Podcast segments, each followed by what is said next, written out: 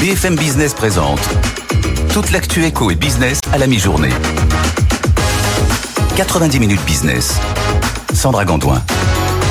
Bienvenue dans 90 minutes business, votre émission d'actualité économique de la mi-journée. Je suis ravie de vous retrouver aujourd'hui avec Jean-Marc Daniel à mes côtés. Vous allez bien, Jean-Marc? Mais ça va, j'ai pas encore goûté le Beaujolais nouveau, mais ça ne saurait tarder. Ça va venir, ne soyez patients. Au sommaire de ce jeudi 16 novembre, Elisabeth Borne en déplacement à Dunkerque ce midi sur les sites, le site de l'usine Vercors notamment, mais sur le thème du logement. Les chiffres des promoteurs hein, sont tombés ce matin, ils sont désastreux et la ministre doit faire à la mi-journée plusieurs annonces sur le sujet. On va y revenir dans ce journal, mais aussi à 12h40 dans notre débat. Les retrouvailles la nuit dernière entre Joe Biden et Xi Jinping. Cela faisait un an que les deux chefs d'État ne s'étaient pas parlé. La réunion a duré plusieurs heures avec une volonté affichée, faire retomber les tensions. Pas facile, on verra ça avec euh, Antoine Lard. Et puis, avec notre invitée euh, Marianne Ginou, directrice générale de Sosby France. On verra que l'art et les ventes aux enchères ne connaissent pas la crise des ventes qui se multiplient, qui atteignent des records. On en parlera dans 15 minutes. Et puis n'oubliez pas la deuxième partie de l'émission, la libre antenne de l'économie, 13h. On répond à vos questions aujourd'hui. Vous lancez votre business, et eh bien on vous coach carrément toute la méthode à suivre dès 13h. Vous nous posez vos questions si vous en avez à cette adresse avec vous à bfmbusiness.fr. On y répond avec nos deux experts. Allez tout de suite, c'est le journal.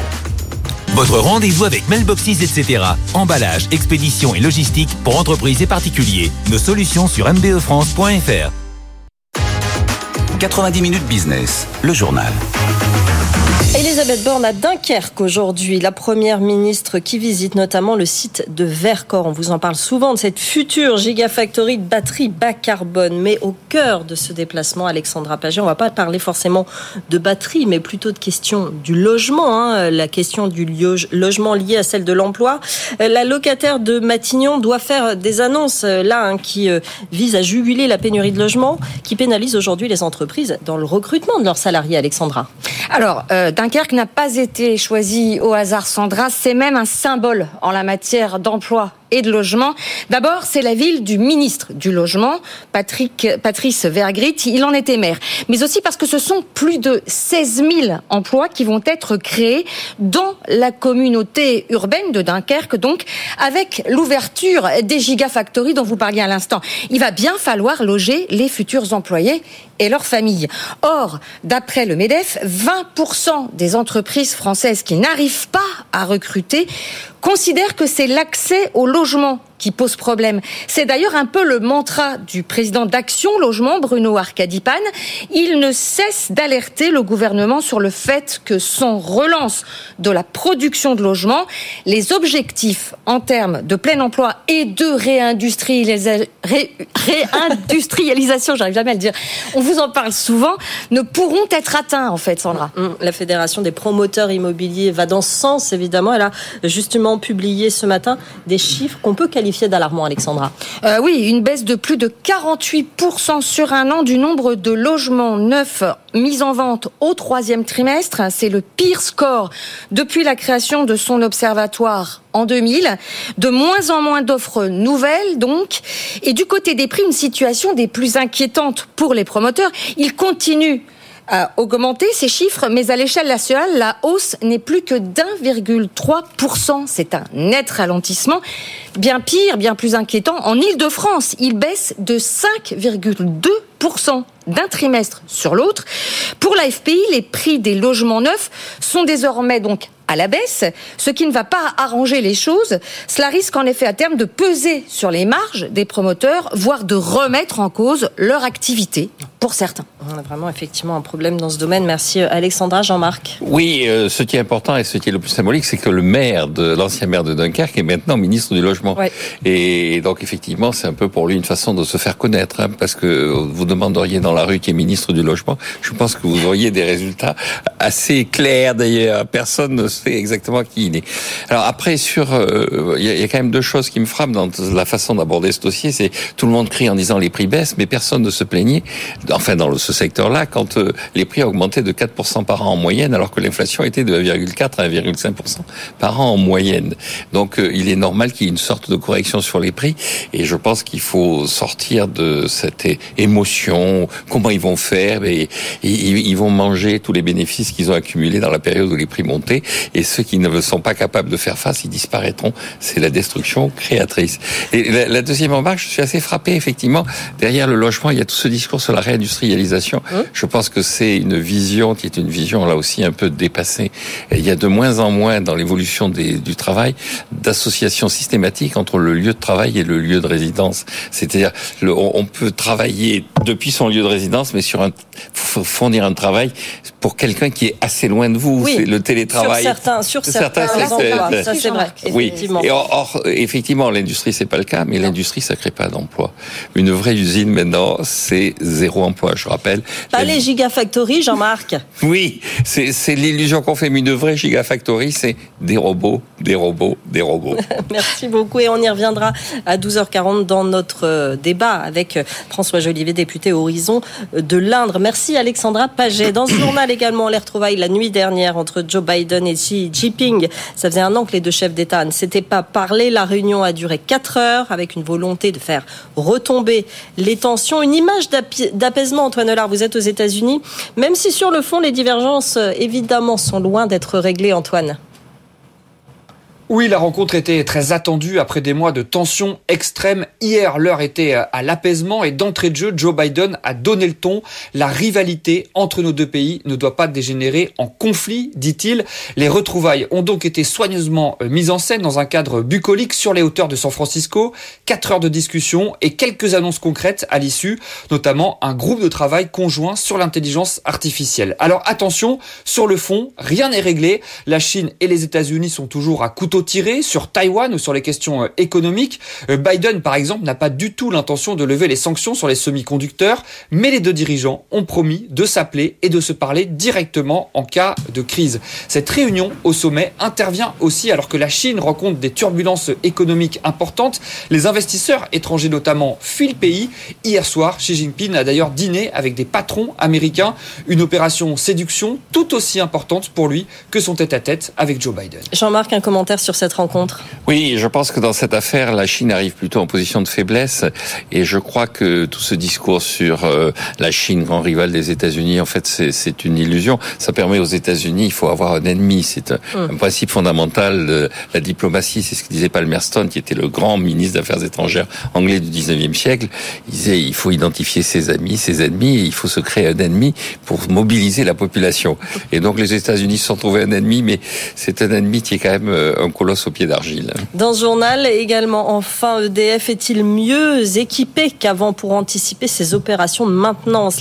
L'énergéticien déploie son programme Start 2025 qui vise à améliorer l'efficacité de ses opérations en optimisant l'arrêt de ses réacteurs et ainsi éviter de se retrouver dans la situation de l'année dernière. Explication Raphaël Couder.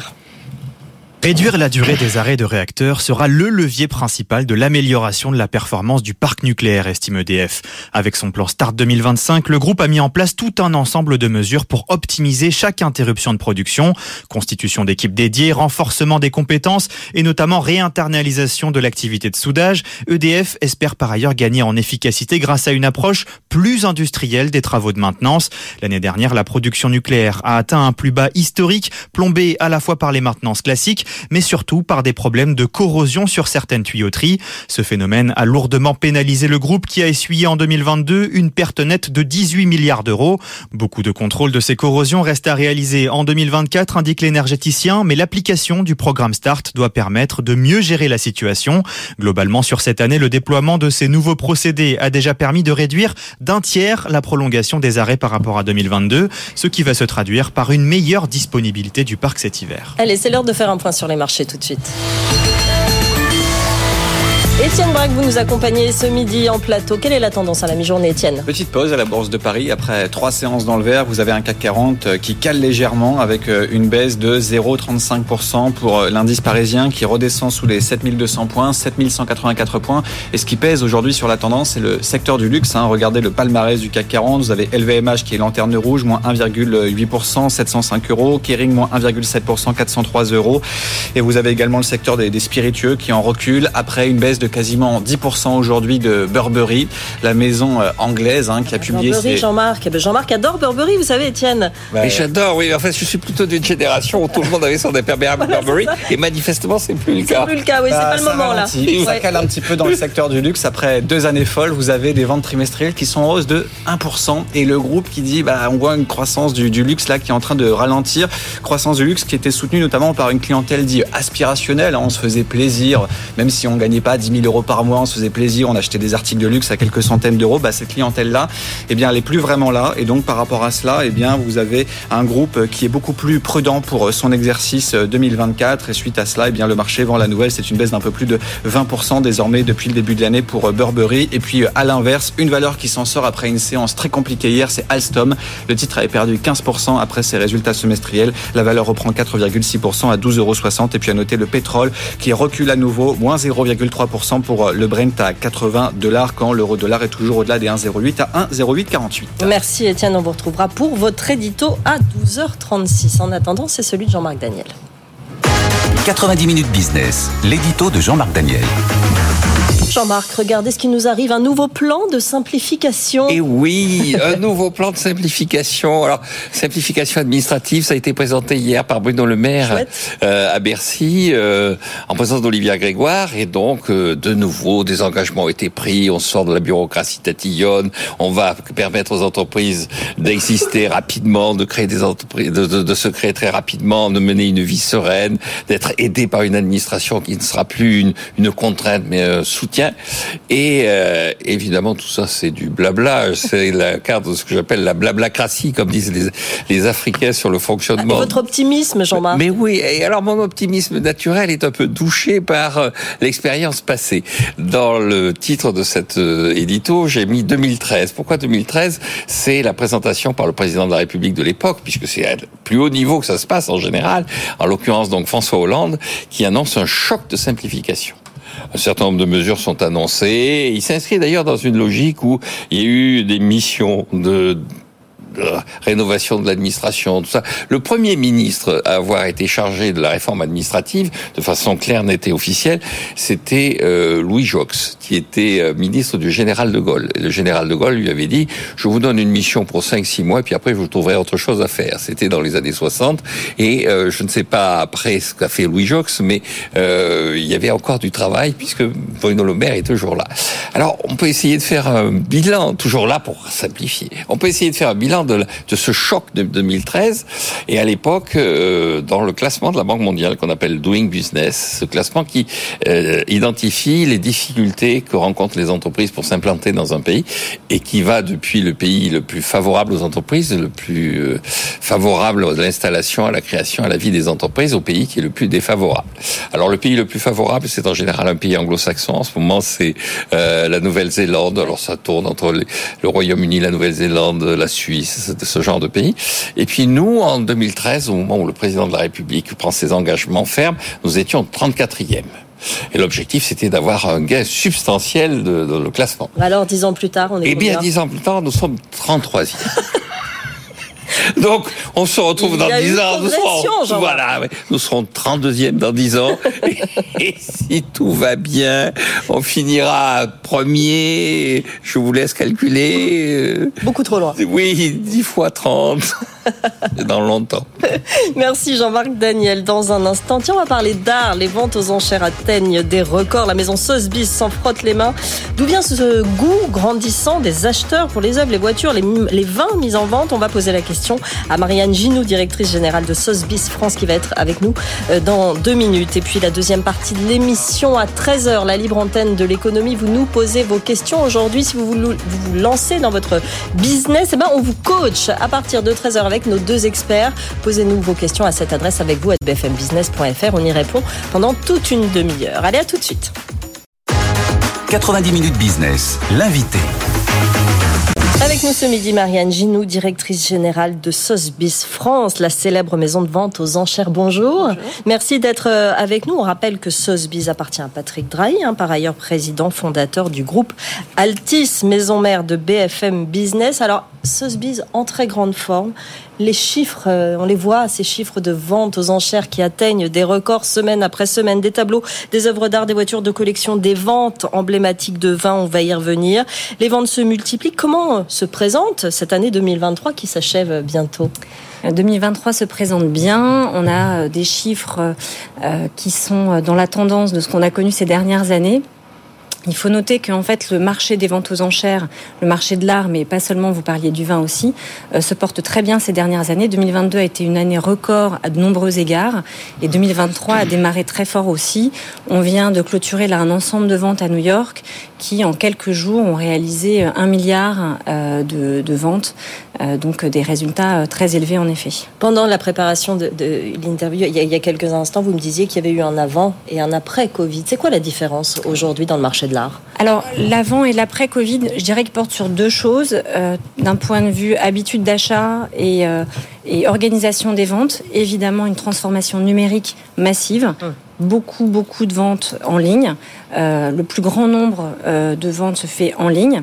Les valeurs, en revanche, c'est toujours beaucoup des grandes valeurs qui sont faites sur des événements qu'on appelle live, comme les, les, ventes à New York dont je vous ai parlé là, parce que c'est vraiment des événements euh, euh très importants où tout le monde se retrouve. Très prestigieux, aussi, ouais. Exactement, très prestigieux. Donc ça, c'est une première euh, transformation importante. Et le Covid, le post-Covid, le rebond Covid, euh, c'est vraiment accompagné d'un appétit accru euh, pour euh, l'art et l'activité artistique, ce qu'on a pu voir dans des institutions et, et sur l'activité culturelle et artistique en général, et en particulier sur le marché de l'art. Jean-Marc? Oui, comment se positionne Paris par rapport aux places que l'on met souvent en avant comme étant les, les, les, lieux de référence Je pense à Londres et à New York. Est-ce que Paris est en capacité de rivaliser ou est-ce que Paris a un peu euh, la marche en dessous? Alors Paris se porte très bien. Euh, Paris fait aussi partie des places qui ont très bien rebondi en post-Covid. Euh, est une marche en dessous en effet parce que c'est la quatrième place internationale. Hein. New York euh, est bien sûr devant. Après, on a l'Asie et Londres. mais Paris croit. on est vraiment le centre, encore une fois, artistique et culturel à de nombreux égards. Et ça se retrouve aussi euh, sur le marché de l'art.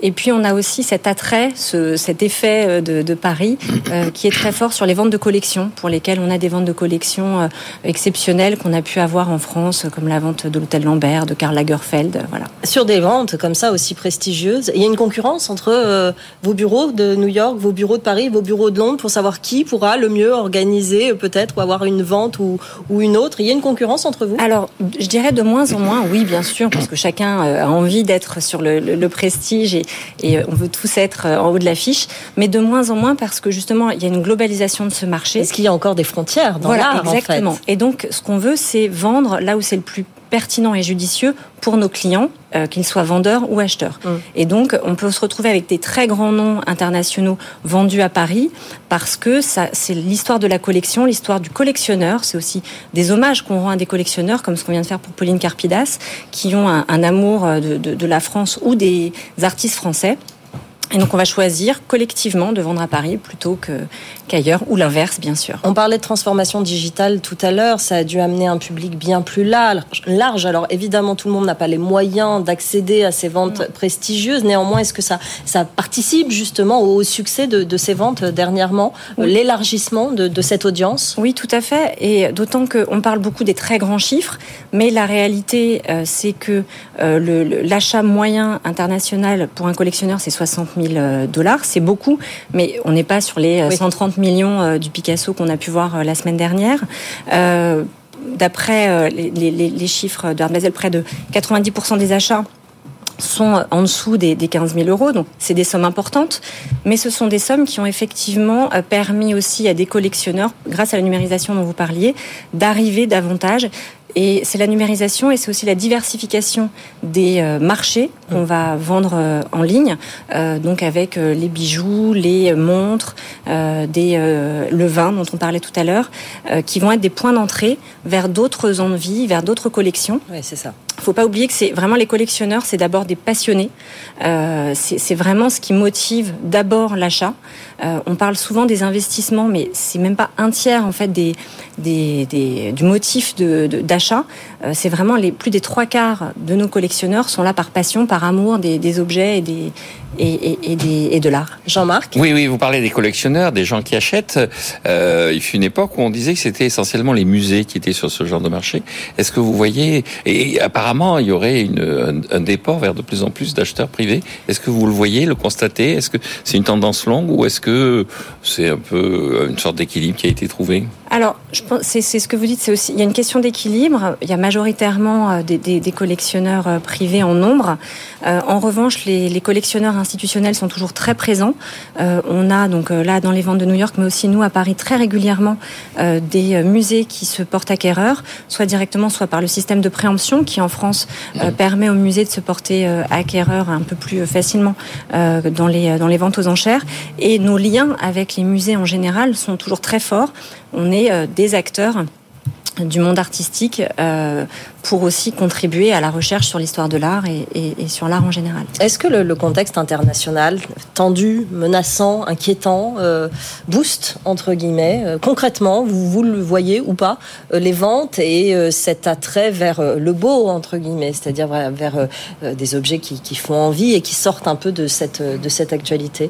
Je, alors je dirais pas que ça booste parce que hum, voilà on a aujourd'hui nous Sotheby's par exemple on a 100 on, on intervient sur 134 pays, enfin nos enchérisseurs sont dans 134 pays. Ça fait 134 réalités différentes, 134 contextes économiques et géopolitiques différents mmh. et 134 motivations euh, différentes de se porter acquéreur ou non un point commun, celui de la passion, un point commun, celui de, euh, de clientèle fortunée à un instant T. Euh, donc, il est fort probable qu'il y ait un effet rebond a posteriori. Euh, après, il reste un effet un peu mystérieux, ce qui fait aussi la magie euh, des ventes aux enchères et des surprises qu'on a systématiquement sur des objets, sur des moments. Donc, euh, je ne dirais pas que ça booste, euh, mais en tout cas, il y a une forme de, de, de, résilience, le mot à la mode dont on parle, euh, par rapport à ça. Vous préparez la vente des, des vins des hospices de Beaune Tout à fait. Comment ça va se passer? Est-ce que vous avez, vous avez, des, petites, des petites choses à nous révéler? C'est dimanche C'est dimanche. dimanche. qui arrive C'est dit, c'est ce dimanche. Écoutez, on est, on est très impatients. Euh, ce que je peux vous dire, c'est que pour cette 163e vente des hospices de Beaune, euh, nous allons vendre donc 51 cuvées, 700 fûts, 700 pièces hein, de 228 litres.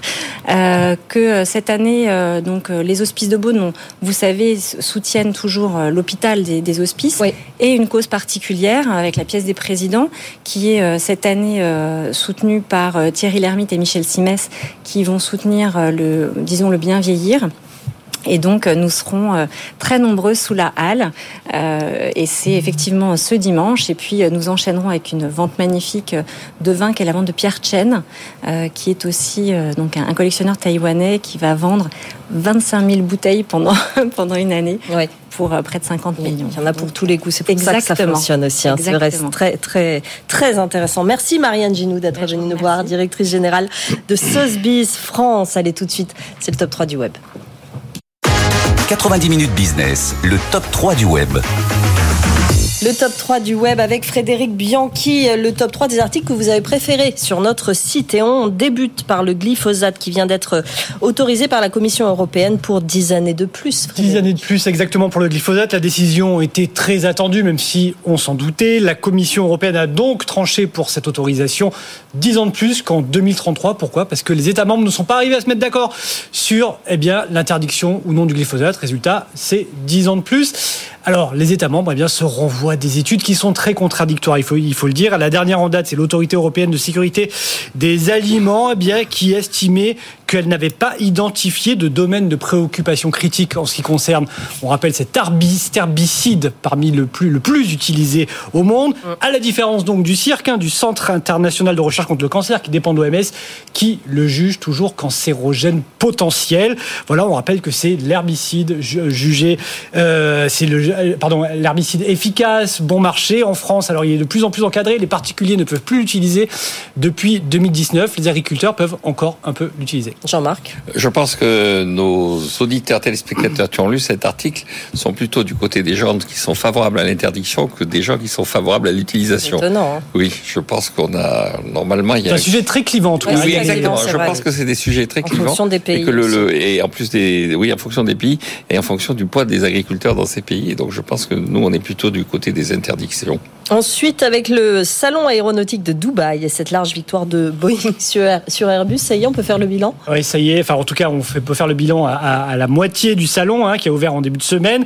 Eh bien, Boeing enchaîne les contrats. Hein, Ethiopian, Airlines, pardon, avec lequel Boeing a signé un gros contrat. La, veille, c'était un méga contrat avec Emirates. On le rappelle, à hein, 90 euh, gros porteurs B777 et 5 Dreamliner pour un contrat de 52 milliards de dollars. Airbus, pendant ce temps, doit se contenter euh, des miettes. Quelques contrats avec la compagnie lettonne à Bakou, Air Baltic et Egyptair hein, pour seulement 10 à 355. Alors, le patron euh, d'Emirates a dit que lui n'achèterait pas d'A350 tant qu'on n'aurait pas réglé le problème de moteur Rolls-Royce. On rappelle hein, ce, ce, le, le, le la compagnie reproche aux motoristes des défaillances de moteur. Donc il va falloir régler ce problème-là si Airbus. Ah, c'est un problème de concurrence. C'est la concurrence, là, on est en plein dedans. Hein. Et, vous subissez les conséquences de la concurrence si vous n'êtes pas au niveau. Hein. Il faut être vraiment en concurrence. Si vous n'êtes pas au niveau, vous n'êtes plus en concurrence et donc vous êtes éliminé. On termine, tiens, justement avec le Beaujolais nouveau ah, qui arrive aujourd'hui et qui rencontre un succès croissant à l'international. On des hospices de Bonne. A priori, le Beaujolais nouveau ne sera pas dans les ventes du, des hospices de Bonne, mais en tout cas, il est de plus plus acheté à l'international. Hein. Entre 40 et 50% des ventes, hein, on rappelle 16 millions de bouteilles par an, se font à l'international et notamment au Japon. Les Japonais en raffolent. Depuis le mois d'octobre, des avions livrent le Japon pour qu'ils puissent le goûter en priorité. Ce sont les premiers, grâce à leur fuseau horaire, à goûter le Beaujolais. On le rappelle, ce sera ce soir à minuit, troisième jeudi euh, du mois de novembre depuis 1985. Vive le Beaujolais nouveau pour les ah oui, vive, avec modération. Nouveau, vive le Beaujolais nouveau pour notre commerce extérieur. Après, je ferai pas de commentaires sur le type de vin. Voilà, on est d'accord. Mais en tout cas, vous y goûterez, vous y goûterez ah oui, oui, je vais y cette goûter, nuit. Voilà. Merci. Et voilà, évidemment, il faut boire avec modération. On vous le rappelle, Jean-Marc aussi. Voilà, elle est la suite de l'émission dans un instant, le journal de Marjorie. Notre débat autour de cette opération logement d'Elisabeth Borne à Dunkerque. On se retrouve dans un instant. BFM Business présente toute l'actu éco et business à la mi-journée. 90 minutes business. Sandra Gandoin. Bienvenue dans 90 minutes business. Si vous nous rejoignez avec Jean-Marc Daniel, avec Frédéric Bianchi à suivre l'édito d'Étienne Braque qui va nous dire que les indicateurs montrent que l'économie ralentit. C'est à 12h36. Notre débat euh, autour du logement, pas de logement, pas de salariés. C'est ce qu'essaye euh, de montrer Elisabeth Borne aujourd'hui en déplacement à Dunkerque. On va en parler à 12h45. Et puis à 13h, la libre antenne de l'économie. Vous lancez votre business. On vous coach aujourd'hui. On vous donne la méthode. Dès 13h avec nos deux experts. Posez-nous vos questions à cette adresse avec vous à BFM fmbusiness.fr. Allez, tout de suite, c'est le journal de Marjorie Adelson. Votre rendez-vous avec Mailboxes, etc. Emballage, expédition et logistique pour entreprises et particuliers. Nos solutions sur mbefrance.fr. BFM Business, l'info éco. Marjorie Adelson. Bonjour Sandra, bonjour à tous. Elisabeth Borne est arrivée à Dunkerque. La Première ministre devrait fixer les objectifs du gouvernement pour faire face à la crise du logement. Elle se rendra cet après-midi sur le site de la future Gigafactory de Vercors qui euh, produira des batteries bas carbone. Dans le Dunkerquois, près de 20 000 emplois seront à pourvoir euh, d'ici 2030. Sauf que sans logement pour les salariés, les entreprises ont du mal à recruter. Ces annonces sont donc très attendues. On y reviendra dans les prochaines éditions.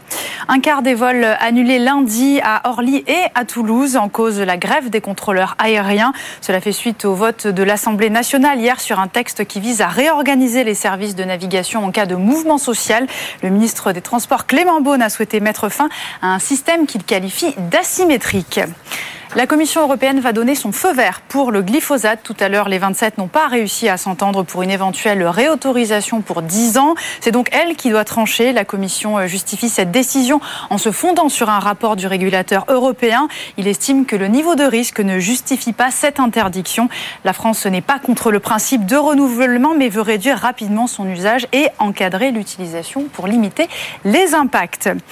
La saga Emirates Airbus se poursuit au salon de l'aéronautique de Dubaï. Après plusieurs rebondissements, la compagnie aérienne annonce finalement la commande de 15 avions pour 6 milliards de dollars. Il s'agit d'A350-900. Cette décision intervient à la veille de la clôture du salon alors que la compagnie avait affirmé qu'il n'y aurait pas de commande d'Airbus à court terme en cause un désaccord sur l'entretien des moteurs Rolls-Royce. Des précisions météo plus rapides pour anticiper d'éventuels dangers. C'est en tout cas ce que souhaite la patronne de Météo France. Virginie Schwartz était sur notre antenne ce matin. Et pour elle, ça pourrait faire une vraie différence. Écoutez.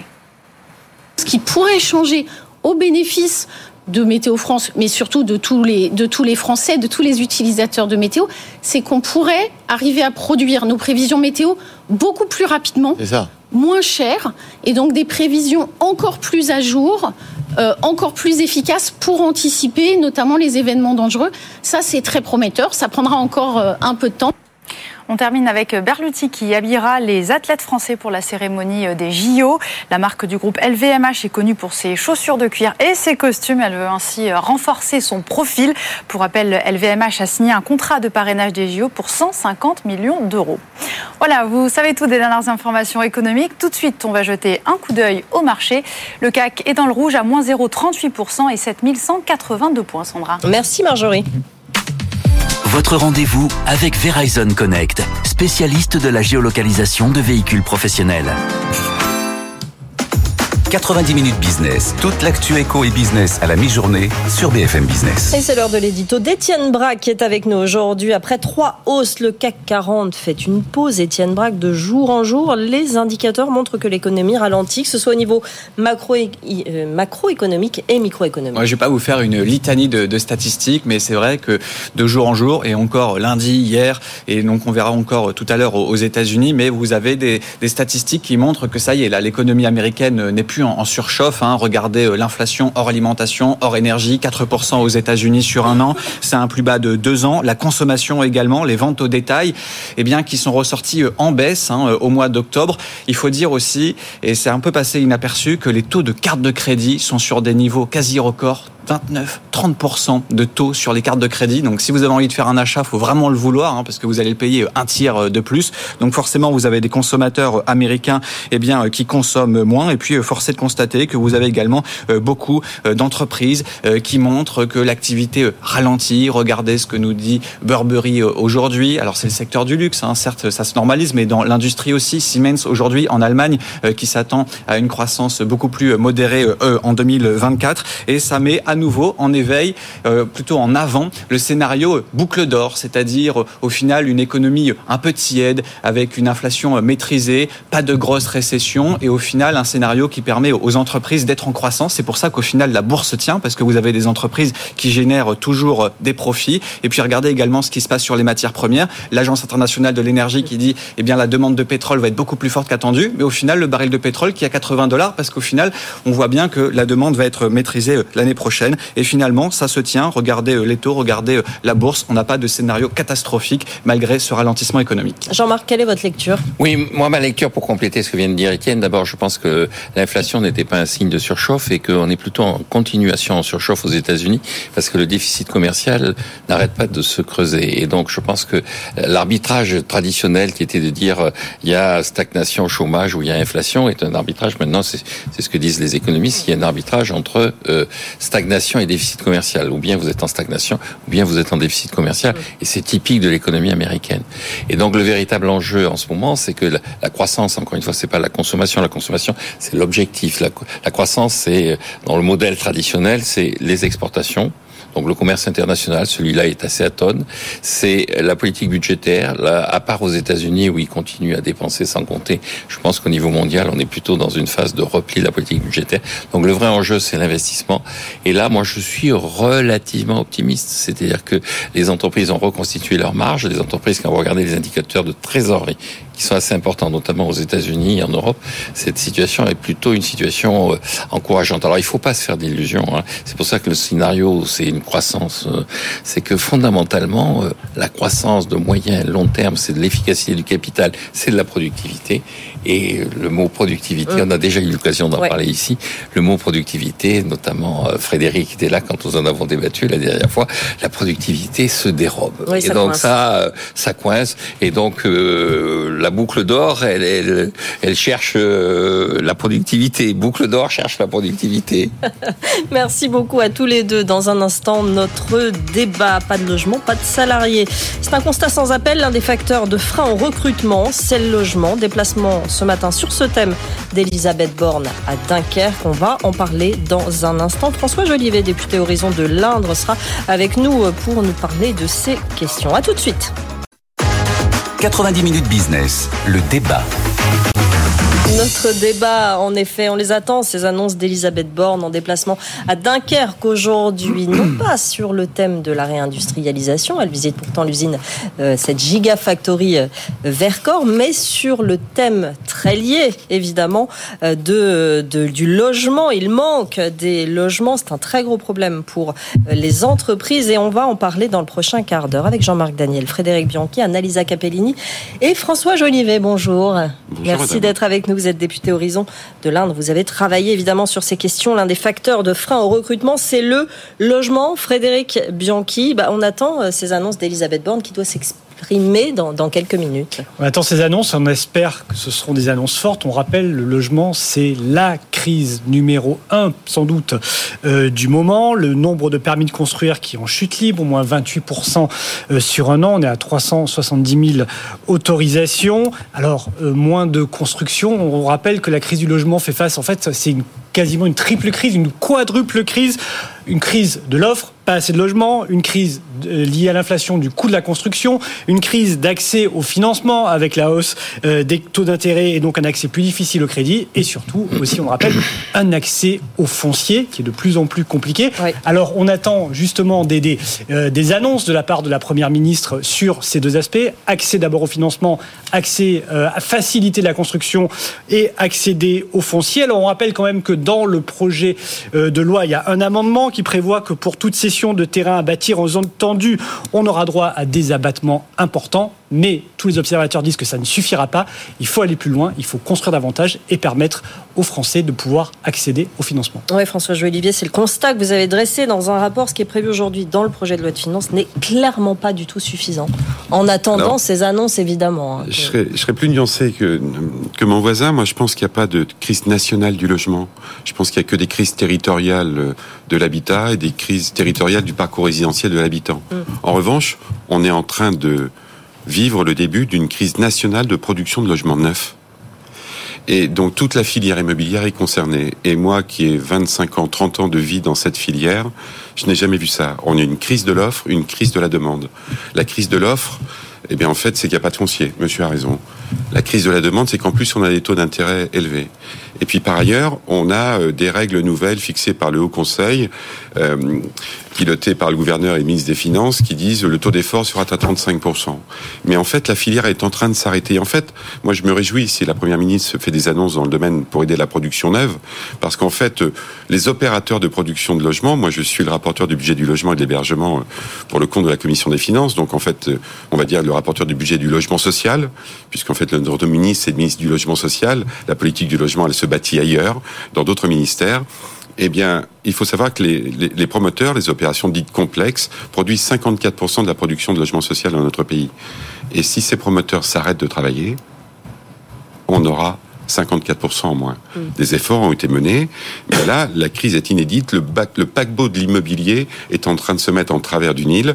Et, et je serais tenté de dire qu'on ne peut pas avoir cette crise que d'avions. Il faut vraiment rentrer à l'intérieur. Un logement neuf, c'est 1,8 emplois, 180 000. On nous annonce 100 000 baisses de production de logement, dans le meilleur des cas, peut-être 200 000. C'est 4 milliards de TVA, puisque le produit de le, un logement euh, moyen, prix moyen, c'est 200 000 euros hors taxe, donc euh, il n'y a pas besoin d'avoir fait une grande école pour faire une règle de 3. Euh, ça fait 4 milliards s'il y a 100 000 en moins, ça fait 8 milliards s'il y a 200 000 en moins, et surtout, le paquebot de l'immobilier fait que Fait que si on doit le remettre en, route, il faudra attendre 4 ans ou 5 ans. Lier cette question, comme euh, le fait Elisabeth Borne aujourd'hui, cette question du logement, du manque de logement, à la question de l'enjeu de l'emploi, pour vous, c'est la bonne façon de, de, prendre le problème? Parce que vous, vous êtes inquiet pour le secteur. Le ah, secteur je suis inquiet, inquiet pour le secteur et pour les gens, parce que moi, la raison de mon engagement politique, c'était de lutter contre les inégalités de destin. Maintenant, euh, le triptyque euh, logement, emploi, transport, on en parle beaucoup. Hum on en parle beaucoup. Nous sommes ici dans une dans un territoire de France où je serais tenté de dire heureusement qu'il y a les Jeux Olympiques pour corriger euh, les difficultés de transport. C'est une manne pour la région Île-de-France et pour le territoire et pour les habitants de cette région. Mais mais on en parle beaucoup de loin en fait. On met peu les pieds à l'intérieur parce que tout ça c'est très difficile. Par contre, ce que je sais, c'est que le logement est, essentiel pour trouver un emploi, que la mobilité pour trouver un emploi sans logement, on peut toujours le rêver. Je suis je suis quelqu'un qui regarde vos émissions régulièrement. Beaucoup parlent de mobilité, mais mobilité pour aller où Mais pour habiter où? Moi, je suis dans un département rural où il y a 7000 emplois non pourvus. Et pourtant, j'ai pas de crise du logement. J'ai une crise euh, du logement neuf, moi, parce qu'on ne construit plus de neuf, parce qu'on considère qu'il y en a assez. Question de territoire dont vous parliez tout à l'heure, Jean-Marc. Oui, moi, moi, je suis, enfin bon, je suis assez frappé par l'outrance. Alors, on est en crise, on n'a jamais vu ça et tout ça. Et puis, il y a, enfin, il y a, il y a quatre ans, quand Alstom a eu des problèmes euh, juste avant l'histoire de la Covid, la plupart des ouvriers qu'on interrogeait, c'était à Belfort. Ils disaient, écoutez, il y a tellement de logements vacants à Belfort, on nous a obligés à acheter notre logement. On veut nous déménager à Strasbourg, mais euh, on est prêt, à, enfin en Alsace, on est prêt à y aller parce qu'il y a de toute quoi nous loger, mais pour qu'on puisse y aller, il faut qu'on puisse vendre. Et personne ne veut acheter nos logements. Et donc là maintenant, on est en train de nous dire, euh, on trouve pas de logement et tout ça. Vous prenez ce qui s'est passé quand on a fermé la sidérurgie, effectivement, vous prenez la même chose. On nous a expliqué, c'est une catastrophe. Comment on va faire? Alors maintenant, ça a changé à Thionville, puisqu'à Thionville, le prix du mètre carré monte parce que les gens ont trouvé des emplois au Luxembourg. Donc je crois qu'il y a, euh, il y a eu une phase pendant laquelle effectivement effectivement, les prix ont beaucoup monté dans certains endroits, ils n'ont pas monté à d'autres endroits. Globalement, je maintiens, je rappelle, le prix du mètre carré a augmenté de 4% en moyenne par an depuis 2002, alors que les prix ont augmenté de 1,4%. Donc c'est un secteur qui a été extrêmement rémunérateur, qui a suscité extrêmement de profits, et donc on peut considérer que d'une certaine façon, tous les gens qui crient en disant on est au bord de la faillite sont des gens qui ont mal utilisé les profits qu'ils avaient faits. Alors après, pour conclure sur ce, cette intervention, il y a un problème de localisation. Donc euh, ceux qui sont à Belfort, ils peuvent pas aller travailler à Dunkerque, mm. c'est clair. Donc on peut se poser la question. Là aussi, il fut une époque où il y avait la data, il y avait une politique d'aménagement du territoire, une politique où on réfléchissait. Maintenant, l'aménagement du territoire, ça consiste à avoir un ministre. Le, premier ministre, la dernière fois, c'était Édouard Philippe. Il était allé passer 8 heures à Cahors en disant oui oh là là c'est bien ici. On doit pouvoir vivre à Cahors et on doit pouvoir euh, et puis il s'est promené dans la rue de Cahors où il y avait une maison sur deux qui était à vendre et un magasin sur trois qui était fermé. Et, euh, et donc euh, c'est ça la politique d'aménagement du territoire. C'est aussi de se poser la question de savoir où on peut s'installer, où il y a des disponibilités, où il y a une tradition industrielle, où il y a mmh. plutôt que de dire ah ben on va se mettre là ah mince, il n'y a pas de logement, euh, qu'est-ce qu'on fait? Et puis, puis les taux d'intérêt sont trop hauts. Mais les taux d'intérêt sont pas assez hauts quand on regarde la réalité de l'économie et de la profitabilité de ce qu'est un logement. Donc je crois que pour conclure, il y a quand même une outrance de discours qui fait qu'on ne voit pas la réalité des problèmes, qui est la disparition d'une politique d'aménagement du territoire. François Jolivet ben, Je dirais que moi je suis pas outrancier, euh, je suis assez d'accord avec ce monsieur, il donne des exemples territoriaux. Moi je dis qu'il y a des crises territoriales de mmh. l'habitat. Mmh et qu'il y a des crises de parcours résidentiel de l'habitant. Si vous êtes la grand-mère dans l'Indre à 70 ans dans une maison euh, grande avec un grand terrain et que vous êtes plus que seul pour la gérer, cette personne ne veut pas quitter son territoire, mais voudrait trouver un logement adapté à sa situation. Ça, c'est la crise du parcours résidentiel de l'habitant. Et puis, en revanche, quand une entreprise décide de s'installer euh, à Cahors, elle se dit peut-être euh, il y aura des logements qui seront vacants et qui pourront être occupés par des gens que je vais faire venir. Connaissez-vous un chef d'entreprise qui raisonne comme ça? Ils le sont obligés. Si vous allez en Vendée, la crise du Sud Vendée n'est pas la crise qu'il y a dans l'Indre. Donc en fait, vous me donnez raison, monsieur. En revanche, ce que je vous dis simplement, c'est que la filière du notaire qui fait le premier compromis de vente jusqu'à celui qui fait la vente, entre parenthèses, il y en a qui sont en liquidation actuellement, des notaires, c'est assez nouveau, c'est assez nouveau. Euh, eh bien, toute la filière plus les entreprises qui vont avec, hors emploi industriel, simplement les emplois de la filière, 180 000 emplois, 100 000 logements. Hors filière industrielle. Donc je pense que ça va concerner beaucoup de monde. Et, je me dis qu'il y a sans doute des choses à faire. juste une remarque, encore une fois, euh, les chefs d'entreprise, ils vont aux endroits où il y, aura du foncier, parce que le foncier, c'est déterminant. Hein. La, théorie économique montre que le prix d'un logement, c'est du foncier plus l'évolution du coût de fabrication des logements. Et donc, vous avez une baisse du coût de fabrication, parce que vous avez du progrès technique, et en revanche, vous avez du foncier qui monte. Et donc, ils s'adaptent à cette évolution du foncier. Moi, ce qui me dérange, c'est que à partir du moment où l'État s'en mêle, il dit, ben, vous allez vous installer à Dunkerque normalement, quand on dit vous allez vous installer à Dunkerque, on revient pas six mois après en disant ah ben ça va pas du tout. Vous vous installez dans un endroit où il y a personne, où on peut loger personne, on trouvera pas d'emploi. Pourquoi vous avez choisi Dunkerque On est en train de leur dire pourquoi vous êtes allé là? Et donc ce que je mets en avant, c'est le fait que si l'État s'en mêle, ce qui me paraît pas forcément une bonne chose, mais si l'État s'en mêle, il doit raisonner en termes d'aménagement du territoire et pas en termes de lobbying, de pression. Machin a réussi à obtenir son, mais il n'a pas la capacité en réalité sur le plan local de répondre à ce qu'il a promis et à ce qu'il a obtenu du gouvernement. Annalisa, vous avez regardé un peu partout en Europe si on est dans la même situation. Euh, oui, euh, sur beaucoup de, nos voisins, il y a aussi une, une crise dans ce secteur. C'est ça, vous le dites souvent, Sandra. Quand on se compare, on se console. c'est Là, on n'est pas sûr que ce soit le cas, mais bon. Un petit peu quand même, parce que dans, dans toute l'Europe, vraiment, c'est la crise en ce moment, parce que les coûts augmentent et donc, euh, voilà, évidemment, euh, le rythme de, de la construction a ralenti un peu partout. Et puis, ce qui est intéressant de voir, c'est que les pays les plus touchés sont ceux les plus euh, riches, le plus aisés. On va le voir sur cette carte si vous nous regardez à la télé. Eh bien, il y a la France, bien sûr, et puis il y a des situations à peu près comparables en Allemagne et au Royaume-Uni. Donc voilà, c'est des baisses de à peu près un quart des, des permis de construire, à peu près un quart des, logements neufs par rapport soit au premier semestre de l'année 2022, soit euh, carrément à l'année 2022. Euh, Et puis il y a la Suède aussi hein, qui traverse la pire crise immobilière de, son histoire quasiment. Il y a euh, environ un millier d'entreprises qui ont déjà déposé le bilan juste depuis le début de l'année, des entreprises du bâtiment bien sûr. Et puis le pire, c'est que c'est des engagements des gouvernements qui n'ont pas été respectés. C'est le cas notamment au Royaume-Uni et en Allemagne. En Allemagne, on s'en rappelle, hein, le logement abordable était un des euh, piliers du gouvernement d'Olaf Scholz, de la coalition qui arrivait au pouvoir euh, en 2021, qui avait promis 400 000 nouveaux logements par an avant 2026. On n'y est pas encore, mais voilà, les économistes nous disent déjà que ça va pas être possible. Et ensuite, le Royaume-Uni, où on avait fixé un objectif de 300 000 logements nouveaux euh, par an, objectif fixé en 2019 il est pour l'instant pas Frédéric Bianchi. Moi, j'ai une, question. Alors, Jean-Marc pointait la responsabilité de l'État qui mène une politique industrielle sans forcément penser à l'ensemble de l'aménagement du territoire. Est-ce qu'il n'y a pas un peu l'éléphant dans la pièce qui serait un peu les maires dans cette question-là? On parle beaucoup de libération de foncier. C'est vrai qu'on ne parle pas des plans locaux d'urbanisme qui sont aux mains eh bien, euh, des élus locaux, donc des maires. Alors, on rappelle que maire bâtisseur euh, a souvent euh, mauvaise presse, hein, il n'est pas apprécié, voilà, il y a des questions électoralistes, mais il y a aussi des questions de finances publiques. Hein. On sait que construire des logements, c'est aussi avoir des, finances, des, des, des, services publics eh bien, dimensionnés à la, à la faveur de ces logements, c'est avoir des écoles, c'est construire des écoles, tout ça, des, des financements que ne peuvent plus aujourd'hui se permettre certains maires. Mais est-ce que la décision finalement de libérer du foncier doit être prise à ce niveau local par les maires? Ou à un niveau un peu plus supérieur, département, région. Et c'est vrai que c'est une question qui n'est jamais abordée. C'est toujours euh, euh, l'État, mais rarement euh, les élus locaux. François Jolivet. Là, je suis complètement d'accord avec mon voisin.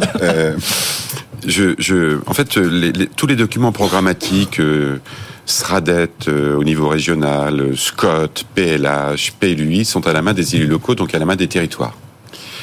On sait aujourd'hui que le format de la ville va changer, il va falloir qu'elle monte plus qu'elle s'étale. Et c'est vrai qu'on a un certain nombre d'élus locaux qui euh, qui avaient peut-être parfois même l'esprit de bâtisseur et qui se disent ben, j'ai du mal à parler à ma population. Et, d'ailleurs, c'est la raison pour laquelle l'État a créé, euh, il y a une dizaine d'années, des OIN, des opérations d'intérêt national, où vous avez des établissements publics fonciers qui font des réserves foncières et qui, par ailleurs, euh, sont aménageurs entre parenthèses, eux aussi sont en la tourmente parce qu'ils ont des terrains aménagés qu'ils peuvent pas vendre, puisqu'il y a plus d'accession, ils ont du foncier, il n'y a pas de crise de, l'offre là, mais ils sont victimes de la crise de la demande. Euh, mais c'est vrai qu'aujourd'hui, il faudra sans doute parler aux élus locaux d'une autre manière sur ce sujet et décentraliser la compétence logement. Certains en parlent beaucoup. Je ne sais pas ce qu'on pourrait décentraliser parce que tous les documents programmatiques appartiennent déjà à tous, à toute personne autre que l'État. En revanche, euh, peut-être qu'on pourrait euh, décentraliser plus de choses dans le domaine du logement social, mais la compétence logement, c'est-à-dire l'acte de construire, est à la main des élus locaux. Et, on le voit bien, euh, moi qui suis un habitant de l'Indre, quand je viens à Paris et que je vais dans certains endroits de la région parisienne, je, je me dis, je me dis, ils ont attiré les usines, ils ont attiré les zones économiques, ils n'ont pas pensé au transport de leurs habitants, qui n'ont pas les moyens de vivre autour des zones économiques parce que le prix est manifestement trop élevé par rapport au salaire qu'ils distribuent. Euh, où sont les logements mm. euh, La première raison de fermeture, me disait-on, de petites entreprises en région parisienne, c'est le fait de ne pas pouvoir trouver du personnel. Parce que les gens ne peuvent pas se loger. Eh je, je, et donc le triptyque logement, transport, emploi, ça doit être ce qui doit gouverner. Et, la dernière loi sur l'aménagement du territoire, monsieur, c'était Charles Pasqua qui l'avait fait lorsqu'il était mis à l'intérieur de l'aménagement du territoire. Et depuis ce temps-là, euh, c'est devenu une grande théorie. On en parle beaucoup, mais personne ne fait. En, tout cas, pour reprendre ce que je disais dans mon édito, le passage de 34 à 33 à mi-10 ans, vu ce qu'on vient de dire sur les, les PLA, les ceci, les cela, de 33 à 32, ça va être long. Hein. merci, euh, merci à vous d'être venu pour ce débat. Jean-Marc Daniel, Frédéric Bianchi, Annalisa Capellini. Merci François Jolivet d'être venu nous voir. Député Horizon de l'Indre, on reviendra sur ce sujet évidemment et vous pourrez suivre les annonces d'Elisabeth Borne évidemment sur notre antenne euh, cet euh, après-midi. Dans un instant, la deuxième partie de l'émission, la libre de l'économie. On répond à vos questions. Vous lancez votre business, on vous coach ce midi avec nos deux experts des Trésors. Vous nous écrivez à cette adresse avec vous à bfmbusiness.fr. On se retrouve dans deux minutes. Et puis n'oubliez pas, demain, émission spéciale médiateur des entreprises. On répond à vos conflits en entreprise avec vos clients, vos fournisseurs, comme tous les mois. Pierre Pelouzet sera avec nous sur ce plateau pendant toute une heure entre 12h et 13h pour parler de ces conflits, pour répondre à vos questions. Vous nous posez vos questions à la même adresse avec vous, à bfmbusiness.fr. Allez, à tout de suite. 90 minutes business, toute l'actu éco et business à la mi-journée sur BFM Business.